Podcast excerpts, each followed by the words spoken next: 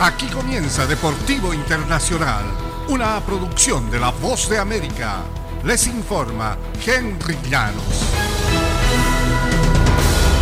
En el béisbol de grandes ligas, Alicia Nagen hizo historia en la Major League Baseball ayer martes al convertirse en la primera mujer en dirigir en el campo en un juego de la temporada regular y los gigantes de San Francisco aplazaron 13-2 a los padres de San Diego. Nagen, de 31 años, entró en el tercer inning tras la expulsión de Antoine Richardson cuando fue anunciada como su reemplazo. El público del Oracle Park la recibió con una cálida ovación y el eh, primera base de los padres, Eric Hosmer, le estrechó la mano como felicitación. Brandon Bell sacudió un home run de dos anotaciones en un primer episodio en que Hugh Dervish se dio seis carreras y la pizarra marcaba ya 10-1 a favor de los locales. En el segundo, eso fue suficiente para Alex Cobb, que ponchó a 10 para apuntarse la victoria en su debut en San Francisco.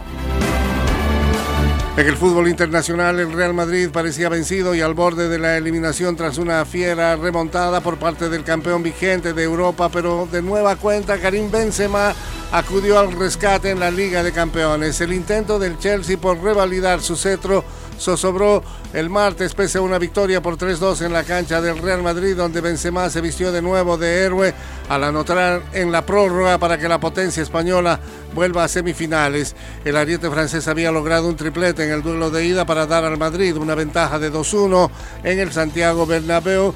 Consiguió el tanto decisivo mediante un cabezazo tras un centro de Vinicius Junior a los seis minutos del primer tiempo extra.